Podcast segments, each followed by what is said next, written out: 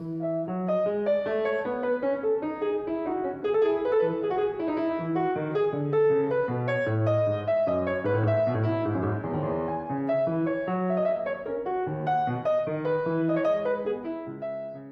Zuhörerinnen und Zuhörer, liebe Gemeindemitglieder und Freunde, ich begrüße Sie zu unserer vierten Folge in unserem Schillerplatz-Podcast. Mein Name ist Pascal Schilling und ich freue mich, dass Sie uns wieder zuhören und vielleicht etwas für sich mitnehmen können. Eigentlich sollten Sie heute eine Gesprächsrunde aus dem Alltag unserer Kolleginnen und Kollegen hören, doch wie zu erwarten, wurde das Gespräch etwas länger und muss dementsprechend intensiver verarbeitet werden. Da wir diese vierte Folge aber zum Ostersonntag veröffentlichen, einem Feiertag, der auf religiösen Überzeugungen gründet, hören Sie einen Beitrag zu einem Gebet der Religionen in der Stadt Offenbach. Ja, wer die vorherigen Folgen gehört hat, weiß, dass die Freireligiösen nicht beten. Dennoch beteiligen wir uns am interreligiösen Dialog in unserer Stadt, der jährlich mit dem Gebet der Religion zelebriert wird. Zu diesem Anlass kommen die verschiedensten Religionsgemeinschaften der Stadt zusammen, um zu einem bestimmten Thema über ihre Glaubenswelt aufzuklären, sich zu gesellschaftlichen Problemen zu positionieren und letztlich um zu feiern, was uns über die Glaubensgrenzen hinweg vereint. Dass wir Suchende sind, die ihren Weg mit Religiosität und Menschlichkeit bestreiten wollen. Der Beitrag, den Sie hören werden, gestaltete sich unter dem Thema Mauern schleifen, Steine nutzen, Brücken bauen. Dieses Thema sei insbesondere mit dieser Podcast-Folge unseren Konfirmandinnen und Konfirmanden gewidmet, die eigentlich am heutigen 12. April 2020 ihren Weg in das Erwachsenwerden, in die Gesellschaft und in die Gemeinschaft freier Religion feierlich begehen sollten. Diese Festlichkeit das höchste Fest unserer Gemeinde muss wie vieles anderes aufgrund der momentanen Situation ausfallen. Nichtsdestotrotz bin ich in Gedanken unentwegt bei diesem wichtigen Schritt, den unsere Jugendlichen mit uns gemeinsam machen wollen. Diese Folge wird außerdem von einem jungen Pianisten umrahmt, von Leonhard Dering, der derzeit in Luzern ist, nicht zurück nach Deutschland reisen kann, aber uns aus der Schweiz mit seinem musikalischen Talent unterstützt. Leonhard Dering ist 29 Jahre alt, spielte Konzerte in vielen Ländern der EU und machte Aufnahmen für große Radiosender wie den Deutschlandfunk, SWR, SRF und NDR und vielen anderen bekannten Radiosendern. Mit Kolleginnen und Kollegen zusammen wollte er am 19. April, nächsten Sonntag, ein Konzert bei uns geben, das ebenfalls aufgrund der derzeitigen Lage ausfallen muss. Dennoch Vielen Dank, lieber Leonard, für deine wunderbaren Aufnahmen und Grüße nach Luzern. Wir hören am Ende dieser Folge von ihm ein Mini-Konzert, das wir Ihnen an diesen Feiertagen auf diesem Wege schenken wollen. Ansonsten hören Sie im Folgenden unseren Beitrag zum Gebet der Religion, eine kurze Lesung mit Ausgangsworten, wie gewohnt auch Abschiedsworte, und zum Schluss hören Sie Leonard Dering am Piano mit Erik Saties Gymnopädie Nummer 1 und Alexander Skriabins Poem in Fistur. In diesem Sinne, liebe Konfirmandinnen und Konfirmanden, liebe alle, es heißt wieder, frei sei der Geist, ohne Zwang der Glaube und dem Leben gewidmet das Gewissen.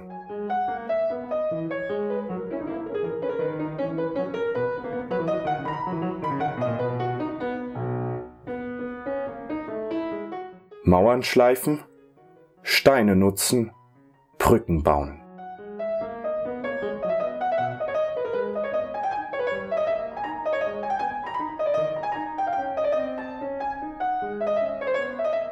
Blickst du dich um in unserer Welt, in deinem, meinem, auch teils begrenzten Kosmos, dann sehen wir eine Inselgruppe von Wesen, Gruppen und Individuen, die teils von Mauern umschlossen sind, vielleicht eine Zugbrücke haben. Wir sehen freiliegendes Terrain, das halbe Brücken gebaut hat und auf die gegenüberliegende Seite wartet. Und wir sehen Inseln, von denen jede und jeder wandern kann, um andere kennenzulernen und sich selbst neu kennenzulernen.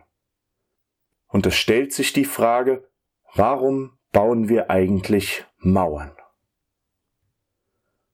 Hoch und gewaltig ragen sie hinauf, zumindest umso näher man ihnen ist.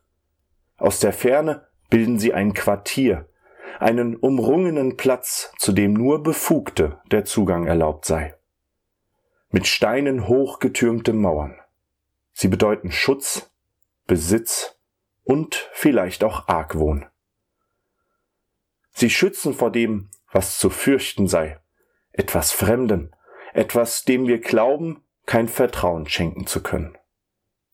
Die Gemäuer bewahren in sich unsere Güter, ob materiell oder ideell. Auch diese sollen geschützt sein. Mag der Grund in der schweren Erarbeitung liegen oder in einfacher Habgier.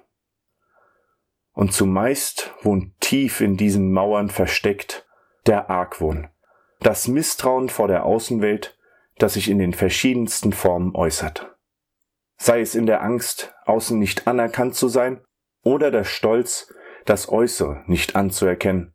Beides geht oft Hand in Hand. Errichtet wurden solche Festungen von uns allen, von der Kultur zur Nation bis zum Grundstückszaun und nicht zuletzt in uns selbst. Die Mauern unserer Gedanken verstehen wir allzu oft als unsere Kontur, als unser Selbst, das seine Form braucht, so dass wir ein Individuum sind, wir einzigartig sind und nur so wissen, uns abzugrenzen. Doch aus einer weiter entfernten Perspektive erkennen wir zugleich immer wieder, diese Konturen und Steine unserer Mauern sind in ihrer Vielzahl jene unserer Kultur, Religion und die unseres Zeitgeistes. Soll an ihnen geschliffen werden? Sind sie der Grund für Missverständnisse? Ja, wo Mauern stehen, herrscht Angst. Wo Mauern stehen, ist die Sicht versperrt. Dort leben Freiheit, Liebe und Glauben in Gefangenschaft. Krieg ist ewig zwischen List und Argwohn. Nur zwischen Glauben und Vertrauen ist Friede, waren einst Worte Friedrich Schillers. Der Glaube an den Menschen und das Vertrauen in die Menschheit selbst sind Pfeiler einer Geisteshaltung, der sich die Freireligiösen durch und durch gewidmet haben. Denn was uns in der Vielfalt der Kultur und Religion oftmals trennt, vereint uns gleichermaßen immer wieder als Menschen. Alle sind wir Suchende, alle sind wir Wesen auf dem Pfad in eine ungewisse Zukunft, die wir nur gemeinsam gestalten können. Damit sei gesagt, ja an manchen Mauerkanten muss mit dem passenden Handwerkszeug angesetzt werden. Manche Stellen der Kulturen, der Religion und der Geisteshaltung müssen überdacht, manche bearbeitet und manche herausgearbeitet werden. Aber nicht, weil sie unpassend oder gar falsch seien, sondern weil wir sie wohlbehütet mitbringen. Wir bringen sie zu solchen Anlässen wie den heutigen, dem Gebet der Religionen mit, wir überreichen sie an andere als Geschenk, wir breiten sie vor uns aus und erklären diese Stellen und Gedanken unserer Glaubens- und Weltanschauung. Sie sind kein Grund für Missverständnisse, Sie sind der vollends zu beachtende Grund für Verständnis, Toleranz und Achtung. Sobald wir nämlich anfangen, dies zu begreifen, werden unsere schaffenden Hände, dort wo sie an den eigenen Mauern tätig waren, einen freieren Blick ermöglichen. Von außen in das eigene Selbst und von innen auf das Wesen der anderen.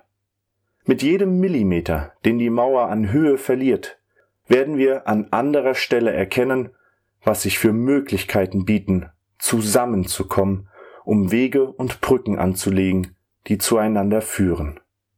Diese Brücken sind geschaffen aus dem, was wir unsere eigensten Wesenszüge, unsere vorherigen Konturen nennen. Und so finden wir dann ein Mosaik vor, das aus uns allen geschöpft uns tragen kann und einen Weg in die Zukunft bahnt.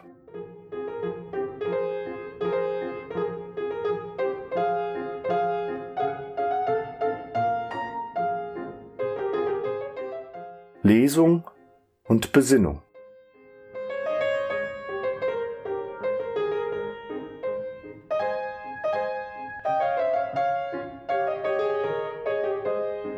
Der Psychoanalytiker Erich Fromm schrieb einst passend in seinem Werk Humanismus als reale Utopie Unser Unbewusstes ist das Menschsein, der universale Mensch. Haben wir mit dem ganzen Menschen, das heißt auch zu unserem Unbewussten, in uns Kontakt, dann gibt es nichts Fremdes mehr. Es gibt kein Verurteilen anderer mehr, aus einem Gefühl der eigenen Überlegenheit. Die Vorstellung, dass wir in uns selbst die ganze Menschheit tragen, wird verwirklicht, wird manifestiert, wird sozusagen Fleisch und Blut in der Tatsache, dass wir die Trennung in uns selbst überwinden. Und das, indem wir uns bewusst werden, was nur in unserem eigenen Stamm oder in unserer Kultur an Menschsein zum Ausdruck kommt und wir mit dem in Kontakt kommen, was wir mit der ganzen Menschheit teilen. Soweit Erich Fromm. Nur der Blick und das Gewahrwerden unseres ganzen Selbst lässt sehen, was den gesamten Menschen ausmacht, was wir alle teilen über die Grenzen von Kultur und Geschichte hinweg. Wir teilen einen Glauben an uns und für uns alle. Lassen Sie uns dessen bewusst werden, in diesen Zeiten der Orientierungslosigkeit, in denen wir ohne Kompass zu treiben scheinen. Getrauen wir uns, die zu uns kommenden und jene, die Hilfe benötigen, als das anzuerkennen, was sie sind, ein Teil unseres Selbst und unserer Zukunft. Und so heißt es bei uns Freireligiösen auch. Glaubst du an den Menschen? Denkst du dabei an das Gestern und das Morgen? Und wirkst du für die Besserung im Heute? Glauben heißt Zweifeln. Zweifeln am Menschen, an mir selbst, um sowohl das Gute wie auch das Schlechte zu erkennen und es zu bessern. Ja, Glauben heißt hoffen. Hoffen um des guten Willen, der in jedem als Samen sprießen kann. Und Glauben heißt Vertrauen. Vertrauen in deine und meine Kräfte, die in dir und in mir ruhen und die wir nur in stetiger Erkenntnissuche erwecken. Also, denken wir, um glauben zu können? Glauben wir, um wissen zu können? Wir suchen, um weiter Suchenswertes zu finden. Und so lasst sie niemals enden, die Suche nach all den Wahrheiten, Mögen wir nie sagen, ich habe die eine, sondern denken, wir alle bauen an ihr. Weil wir glauben, um zu zweifeln, um zu hoffen und um zu vertrauen, für den Menschen und für die allumfassende Natur.